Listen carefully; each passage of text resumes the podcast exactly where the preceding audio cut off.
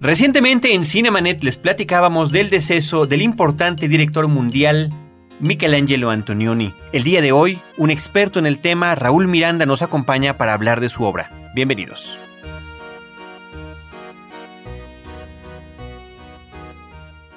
Le Cine, vive escenas. La mejor apreciación de la pantalla grande en Cinemanet. Carlos del Río y Roberto Ortiz al micrófono. Bienvenidos.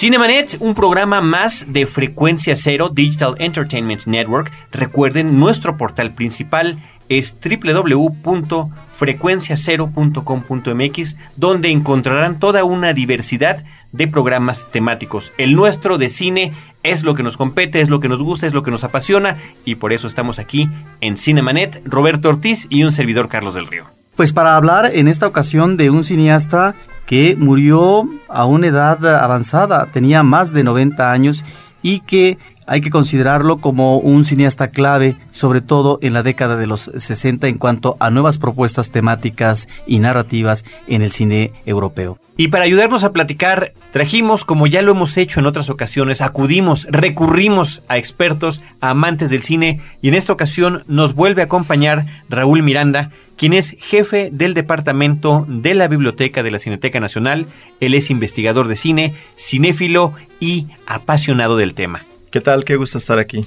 Raúl, muchísimas gracias una vez más por acompañarnos, por eh, dedicarnos este tiempo a platicar particularmente de Michelangelo Antonioni. ¿Cómo quieres comenzar esta charla? Pues a mí me gustaría comenzar diciendo que me da mucho entusiasmo hablar de este director, porque es una de las personalidades cinematográficas de aquellos años, los años 60 básicamente, donde hace su obra más importante.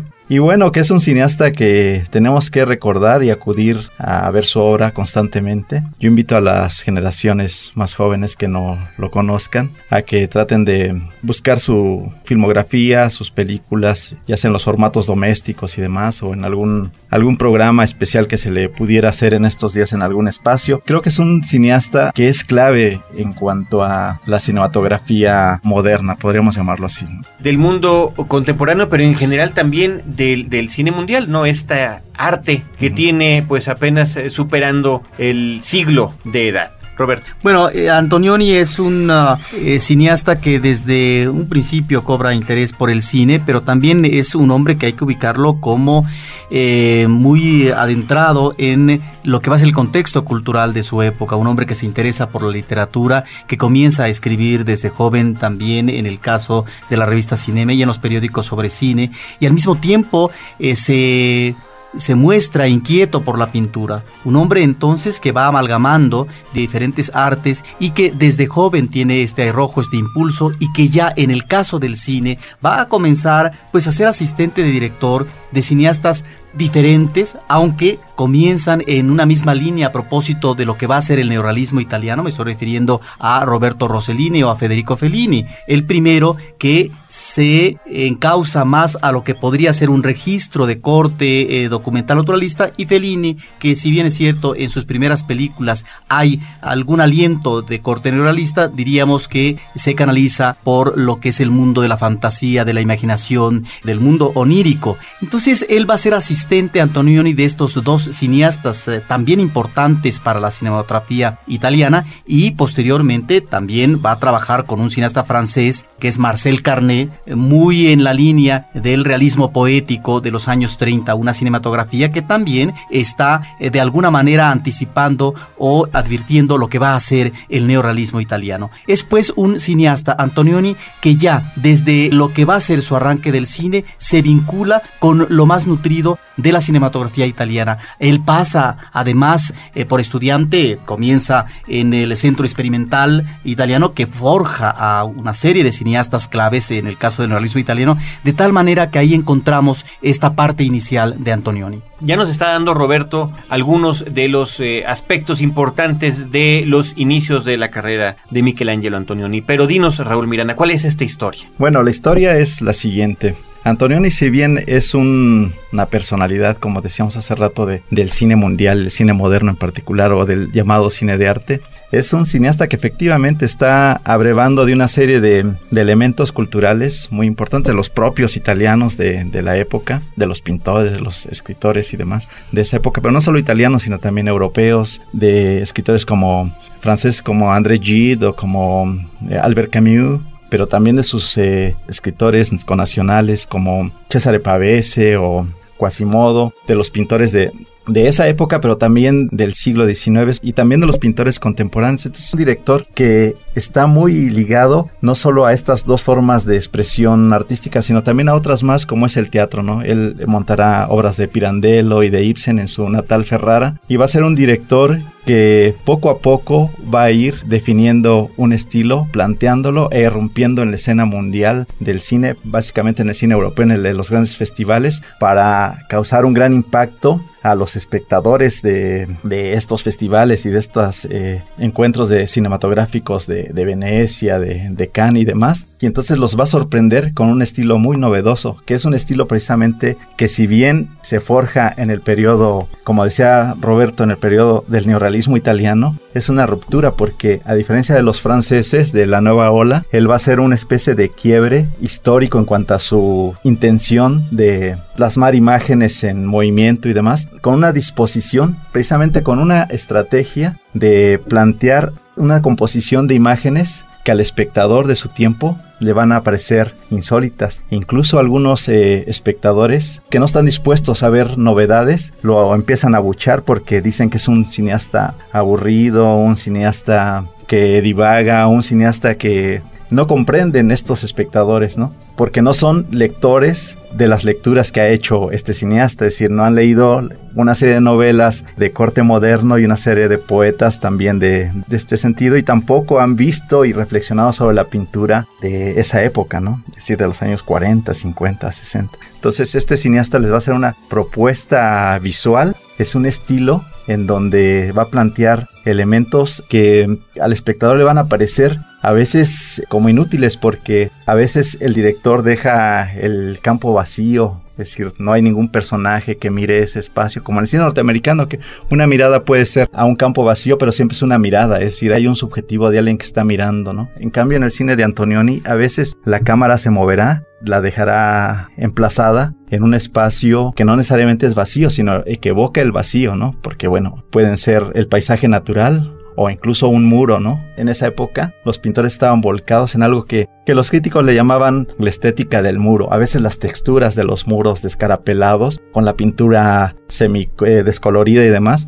En ese tipo de espacios va a ubicar Antonioni a veces la cámara y los espectadores van a, eh, se preguntan qué está pasando, ¿no? Entonces creo que es un director moderno en el sentido que experimenta, en el sentido que rompe las estructuras narrativas tradicionales un cineasta totalmente alejado del cine clásico, por ejemplo, es como el antípoda de, Hitchcock, ¿no? En las películas de Antonioni difícilmente va a haber una construcción narrativa clásica del suspenso y demás. En el cine de, Antonioni no hay ese sentido de...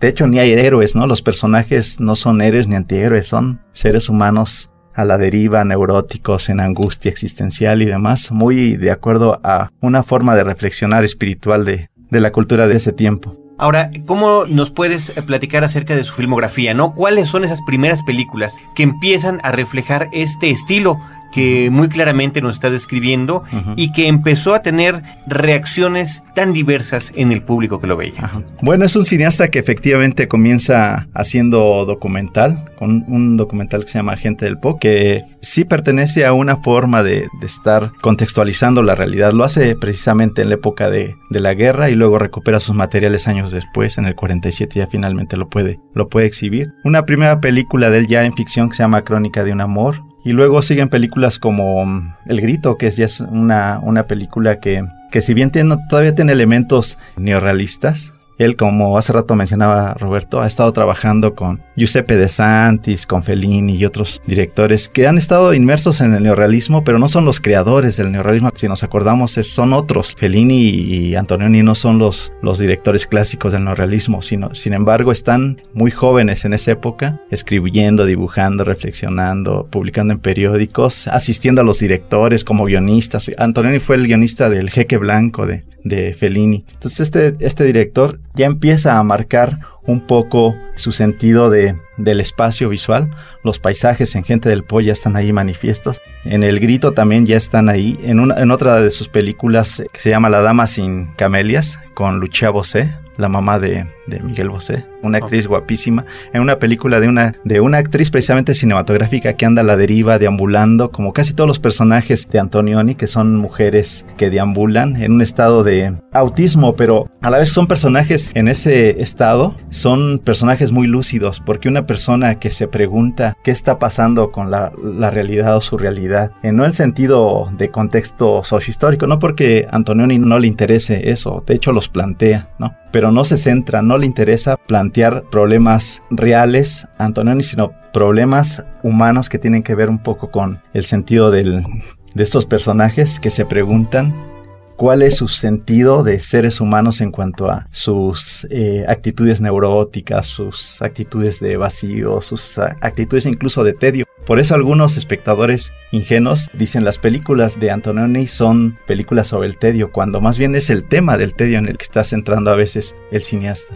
Estamos con Raúl Miranda en Cinemanet platicando acerca de Michelangelo Antonioni. Vamos a hacer nuestra pausa del programa, pero volvemos para continuar esta charla. Uh -huh.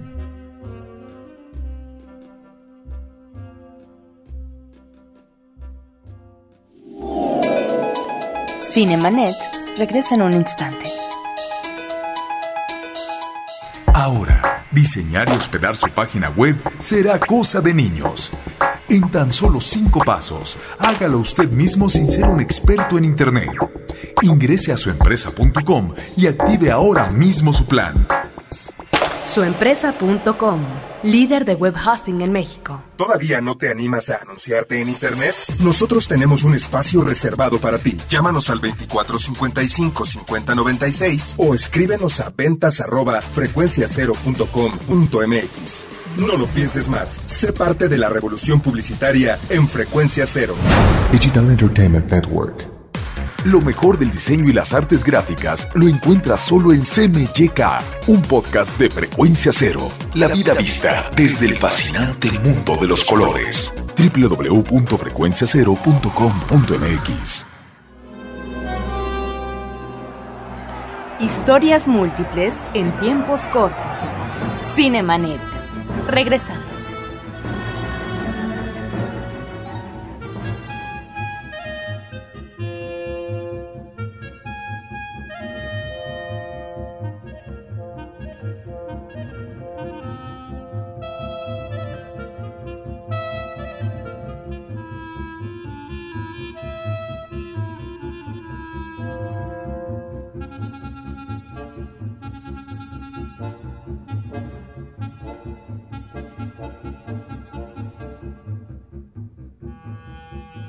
Continuamos en Cinemanet y como lo hemos tenido desde el inicio de este episodio, tenemos música de las películas de Antonioni. Raúl Miranda, ¿qué estamos escuchando en este momento? Bueno, estamos escuchando de la película La Aventura de 1959-1960. Se llama precisamente Titoli. Es del compositor Giovanni Fusco, que es un compositor muy cercano a Antonioni con el que experimenta precisamente los sonidos, la música que va a acompañar a grandes películas de este director. La aventura, El desierto rojo, El eclipse, El grito, son algunas de las películas que están musicalizadas por Giovanni Fusco. En esa cohesión que llega a haber algunas veces de manera muy afortunada entre un director y su músico de cabecera. Uh -huh, así es. Hace un momento, Raúl, tú mencionabas La Dama sin Camelias de Antonioni y recuerdo en este momento, o saco a colación, cómo en esa época otros cineastas que son contemporáneos de Antonioni van a abordar el mundo del cine. Es este tipo de películas que consideramos que es el cine dentro del cine. En el caso de Antonioni se está hablando de una actriz y esta situación propia de la industria. En el caso, por ejemplo, de Bellísima, dirigida por Luchino Visconti, emanado también del neorrealismo. De hecho, él está ya sugiriendo el neorrealismo, ¿no? Con Ossessione, una película que se hace mucho antes del movimiento neorrealista y en donde hace una dura crítica de las ilusiones que se crean para forjar una estrella, en este caso infantil, y este mundo del cine que se come estas ilusiones. Ahí está Visconti por un lado, pero también está Fellini, ¿no? que en eh, una película como Ocho y medio hace toda una reflexión de un cineasta que entra en una crisis en un momento de creación, cuando está tratando de levantar el proyecto de una megaproducción. Entonces, de alguna manera, estos cineastas que van a la par en, en, esa época están también abordando la situación del cine, pero de una manera muy crítica, ¿no te parece? Sí, me parece que los directores italianos siempre han hecho evidente su interés por reflexionar sobre su propia actitud creadora, ¿no? Entonces por eso se están refiriendo en una, una y otra vez a las películas mismas. Incluso las películas, aunque de italianas de este periodo, de, los, de estos directores que mencionas, eh, aunque no hablen del cine, son ejercicios cinematográficos de experimentación que están hablando propiamente del cine y así lo ponen a, a la crítica y lo disponen a, los espectadores para que ellos también reflexionen sobre el dispositivo fílmico y los mecanismos de, de experimentación narrativa, de experimentación de, de imágenes y sonidos en este juego muy peculiar. Son diálogos incluso. Los cineastas italianos en particular, Antonioni, reflexiona sobre sus películas anteriores, pero también está como en una especie de juego de espejos, de paralelismos, de estar descubriendo qué están haciendo los demás cineastas para él estar haciendo un ejercicio propio, ¿no? Entonces, aunque algunas películas en un tono, incluso en algunos temas, tiendan a parecerse, por ejemplo, en el caso de La Dolce Vita de Fellini, que es una película un poco anterior, inmediatamente anterior a, a la película La Noche de, de, de Antonioni, ocupa al mismo, al mismo actor, ¿no? Marcello Mastroianni es el personaje que está ahí en, en, en las cintas. Sí, en las dos cintas. Entonces son directores que de una u otra forma están viendo lo que hacen los otros cineastas, ¿no? Como debe ser, es decir, un cineasta que, que no ve lo que hacen sus contemporáneos o incluso su, en el sentido arqueológico, antropológico y demás, sociológico, qué se hizo en el pasado, y estar viendo el cine del presente y estar reflexionando sobre su propia obra. En el caso de los italianos, en el caso de Antonioni, es de una manera peculiar que así lo hizo. Estaba leyendo, estaba yendo al teatro, estaba creando, estaba escribiendo montonales de guiones que finalmente no se, no se llevaron a, al cine, estaba pintando, estaba incluso acompañándolo a otros directores, por ejemplo Alberto Latuada, en alguna película él va a filmar como jefe de segunda unidad algunas escenas de, de acción bélica y demás. Es decir, un director es como una generación de directores, es una generación como absoluta y como totalizadora porque abarcan muchos, muchas décadas. Es decir, aunque no son los grandes cineastas todavía conocidos en los años 50, ya están haciendo mucho cine, ¿no? Y en los años 60 ya es la apoteosis de todos estos directores Visconti, Fellini, Antonioni que van a hacer lo que va a sorprender a todo el mundo intelectual y cultural de todo el planeta, ¿no? De Norteamérica lo están viendo en los cineclubs, en México también se están recibiendo, si bien no todas las obras llegan y demás, todas las películas europeas sí estaban muy pendientes en los cineclubs de qué estaba aconteciendo con estos cineastas. En un momento en donde en México hay una, una expectativa, ¿no? De, de ver todo todo este cine y porque también hay escritores y demás y poetas mexicanos que están tratando de crear nuevas formas del arte y están recibiendo a estos cineastas y pues sería muy atractivo quizás eh, localizar algunas de las personas que vivieron ese momento, es decir, los cuando eran jóvenes en los años 60 y vieron alguna de estas películas, cómo a la distancia pueden tener esa resonancia de cómo les influyó y demás. Yo creo que es curioso que en el caso de los artistas, y me refiero a cualquier tipo de arte, no, llega un momento en su vida que es el de eh, la máxima creación, ¿no? Cuando llegan sus obras más importantes, sus obras más innovadoras, uh -huh. las obras que más impacto dejan en el público, ¿no? En este caso es en la década de los años 60 uh -huh.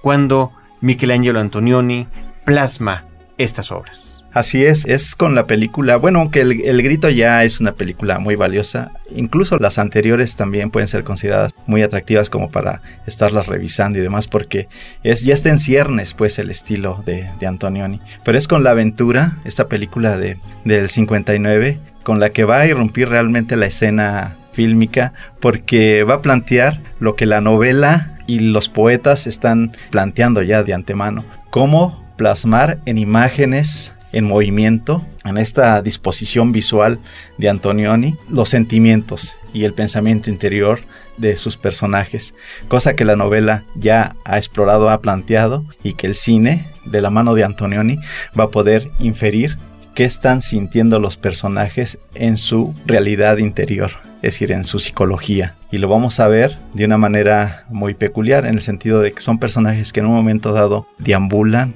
personajes que están en un entorno de paisaje ya sea natural, montañas, islas, que en el caso de, de la aventura que es paisaje urbano y también paisaje natural son unas islas, el mar y demás no en el sentido de cómo se, se, están relacionando los personajes con este entorno de paisaje, sino en el sentido de que como si el paisaje natural estuviera allí en juego en todo su esplendor de naturaleza salvaje, colores, movimientos y manifestaciones minerales y demás, y los personajes no en tanto de estado mental de que el paisaje funcione como alegoría o metáforas de, del pensamiento interior, sino la naturaleza de las cosas y la naturaleza humana están desconectadas. Por eso hay una especie como, como de vacío.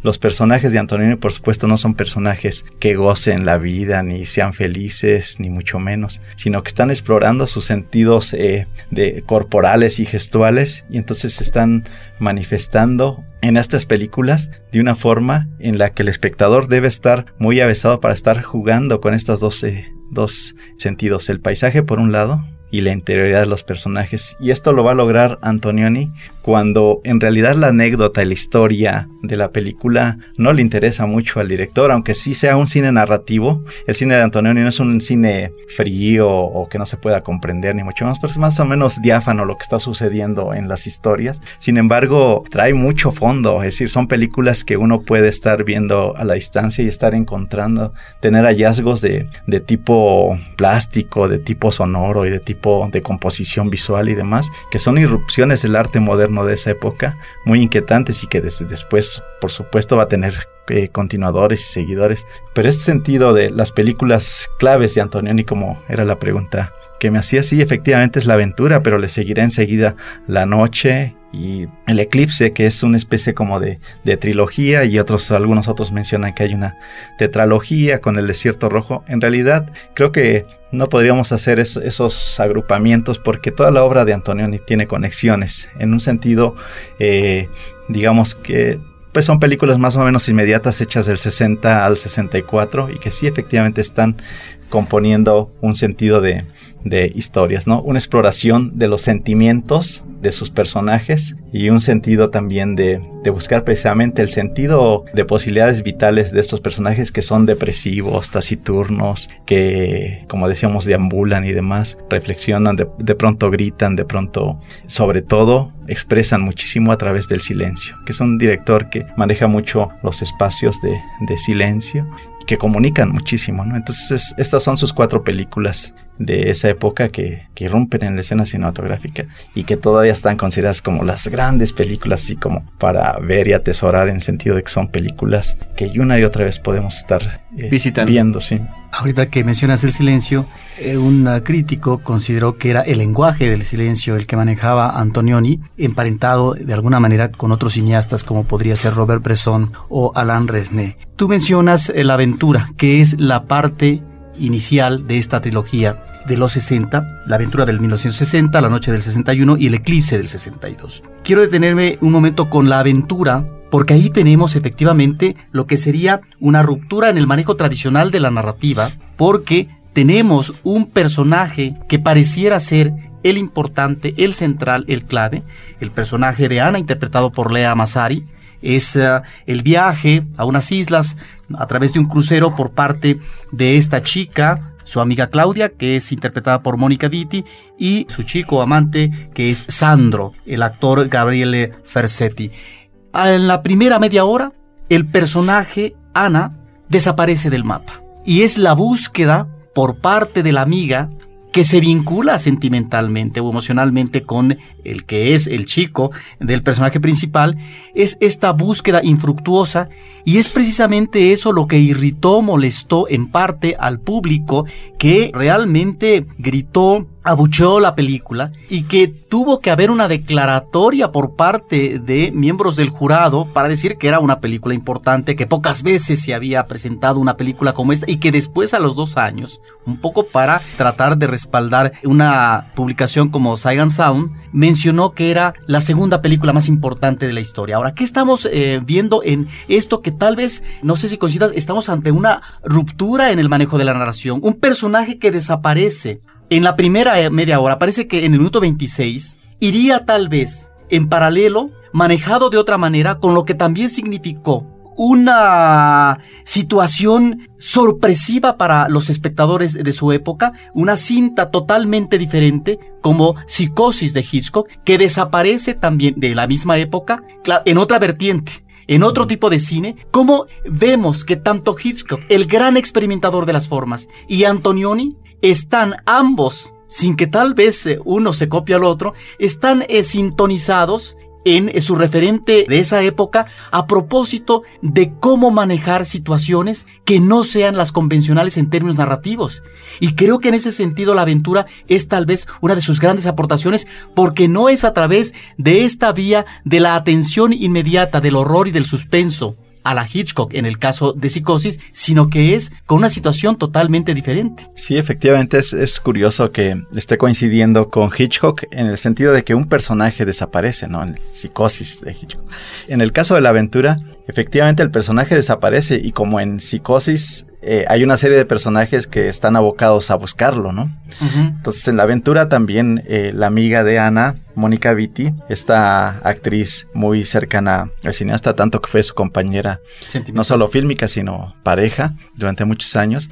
Esta Mónica Vitti sustituye al personaje ya de Ana porque en su búsqueda más bien se están tratando de buscar y encontrarse ella en particular porque es una, es una mujer de corte que pudiéramos llamar eh, moderno porque es una mujer independiente, es una mujer que si bien se enamora y si bien tiene sentimientos románticos y demás, también está jugando a a encontrarse, ¿no? A estar explorándose a sí misma y por eso la estamos viendo a lo largo de la película sola en muchos eh, en muchos momentos, está viendo el paisaje, está caminando y está viendo también un poco qué sentimientos están puestos en, juego en ella, porque el cine moderno y el cine particular de Antonioni, como casi todo el cine moderno, es un cine de corte moral, siempre está jugando con las posibilidades de qué sentimientos y qué valores están, están puestos en juego en cuanto a las expectativas de los personajes. Entonces es un cine de corte moral que da, no es que dé una lección eh, moral, ni mucho menos es un cine moralista, sino que es un cine que está pensando en términos morales, ¿no? Cómo los personajes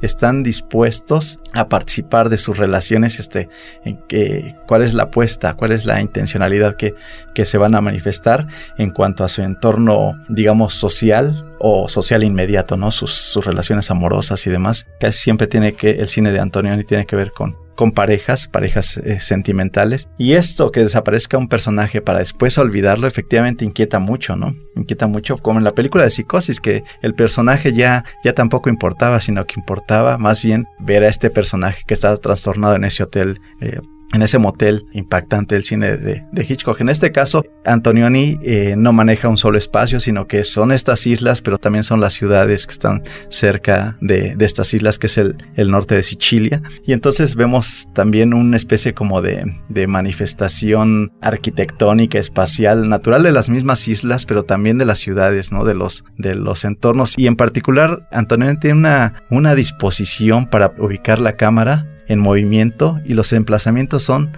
de un orden que realmente impacta en el sentido fotográfico. Los que tengan un hayan desarrollado una óptica visual en el sentido de la fotografía, de la composición fotográfica, disfrutarán mucho el cine el, cine de Antonini porque es insólito y una gran belleza. Es un explorador de la estética de los espacios. Y sí, es un, es un director que efectivamente, como dices, ha estado trastocando un poco las formas narrativas tradicionales. Raúl Roberto, el tiempo en particular en este episodio se nos agota, pero yo hago la invitación porque además estamos apenas a la mitad de la charla realmente para que Raúl Miranda nos acompañe en un siguiente episodio para continuar esta charla acerca de Michelangelo Antonioni, quedarnos, hacer una pausa en este momento y que retomemos el tema dentro de una semana. Así que, eh, Raúl Miranda, muchísimas gracias por dedicar tu tiempo y tu pasión para platicar de Michelangelo Antonioni.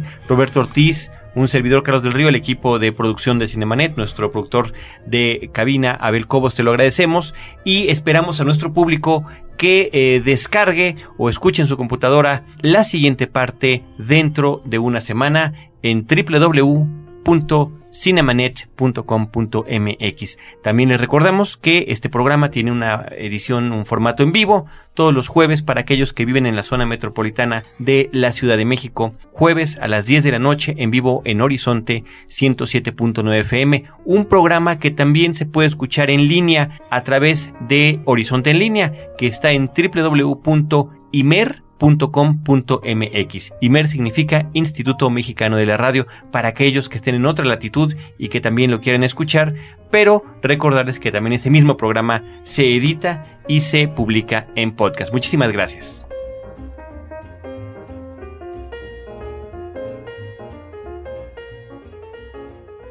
Los créditos ya están corriendo.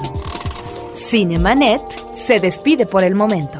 Más en una semana. Vive cine en Cinemanet. Frecuencia cero. Digital Entertainment Network.